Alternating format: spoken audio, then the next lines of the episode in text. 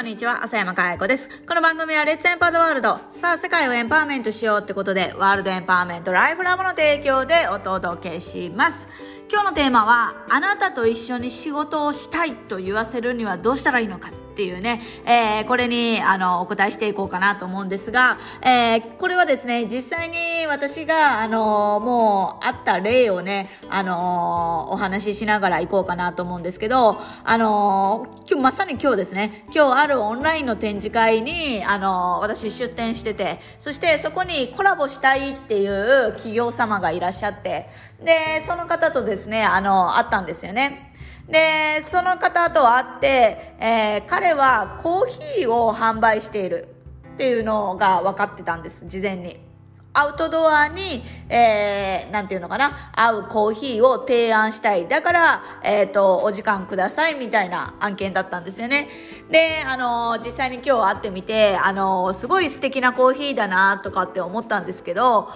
素敵なコーヒーだなっていうのも分かったし、この切り口でいけば唯一無二のポジションが取れて、ああ、売れるだろうな、それなりに、みたいなのは思ったんです。だけど、うん、あのー、この人とは一緒にやらないなって。まあ言ってしまえば、この人じゃなくてもいいなって。この商品を売るんだったら彼じゃなくてもいいなって思ったんですね。で、それがなんでって言ったかっていうと、彼がですね、あの、私に提案してきたトークに非常に、あの、問題があるっていうか、あの、普通の人だったら、ああ、すごいわかりやすい、なるほどって納得するんだけど、まあ、そもそも私、スピーチのコンサルとかしやってますから、なかなかね、あの、ああ、そう、テンプレートだな、みたいなのをすぐ目にとってわかるわけですよね。で、彼が何を言ったかっていうと、弊社でこう、こういう、あのー、販売しているね、あのコーヒーはこうこうこういう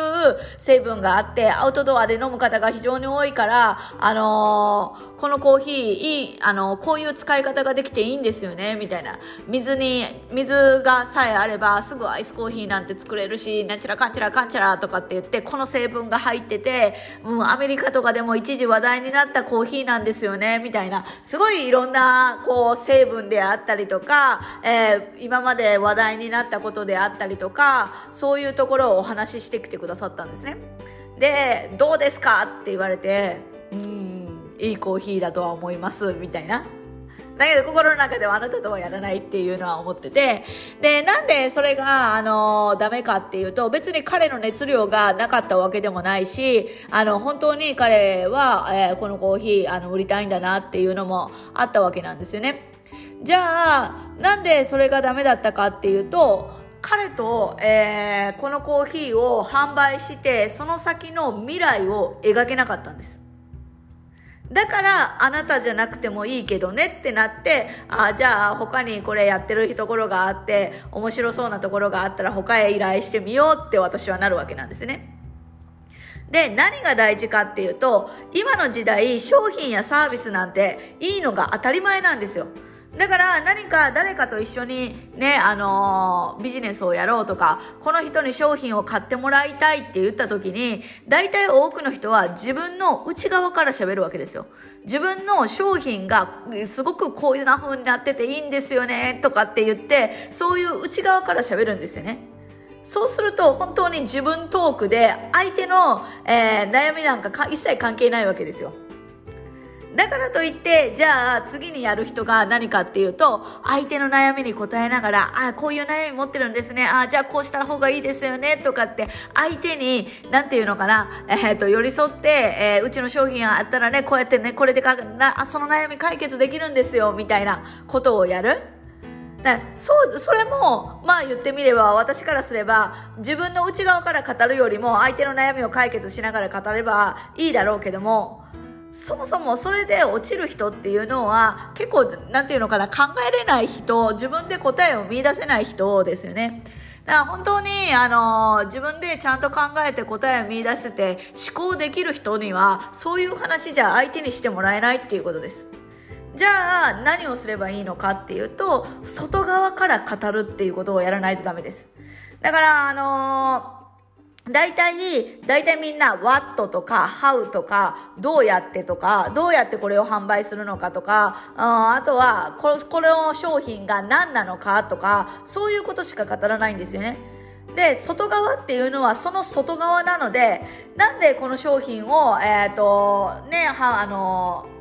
この商品が、えー、必要なのか。それも社会自分あ社会未来人生ですよねこの社会にとって何でこれが必要なのかこのそれがあることによってこの未来がどう変わっていくのかその上でこれが自分がこういう思いでやっててねって言ってこれ興味ありますか？って言って最後商品の話を23分でやればいいだけの話なんですよね。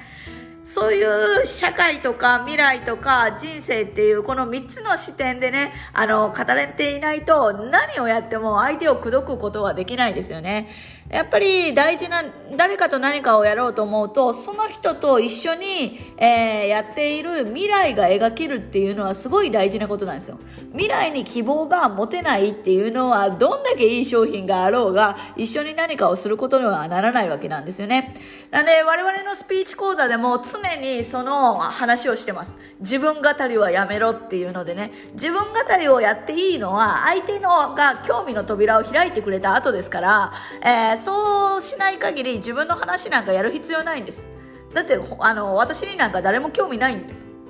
だからやるべきことっていうのは外側からどんどんどんどん、えー、話して外側から話して話して相手の興味をそそって最後内側で落とすっていうね、えー、このこれをできない限りはですね彼は多分ねいいものを持ってても絶対売れないですね。だから世の中物が売れないっていうのは商品の問題じゃないんだよね。こういうトークの問題なんですよね。だから構造的にあのそういうね、あの仕組みが分かってれば何をどこでどう喋ったらいいかっていうのはわかるもんなんですよね。なんで、ぜひですね、あの、もし自分の商品から喋っている方がいらっしゃったらですね、あの、1分スピーチ講座に来てもらったら、その構造的なものがわかります。で、我々のやってる1分スピーチ講座は自己紹介編ですけど、自己紹介編で本当に、あの、なるほどって、この自己紹介のところだけで使えるんじゃなくって、相手をね、自分に興味を持たせるっていう、話を聞きたくなるっていうためにはどうしたらいいのかっていうのがね、あの、わかりますから、ぜひ、あの、ポッドキャスト聞いてる方は概要欄にね、あの、1分スピーチ講座、えー、貼っておきますので、ぜひそこからアクセスしてみてください。ということで、今日はあなたと一緒に仕事をしたいと言わせるにはどうしたらいいのかっていうことで、えー、外側から、自分の商品サービスの話じゃなくて、外側から、えー、喋っていくんだよっていうお話をしました。えー、今日もね、笑顔100倍でいってらっしゃい。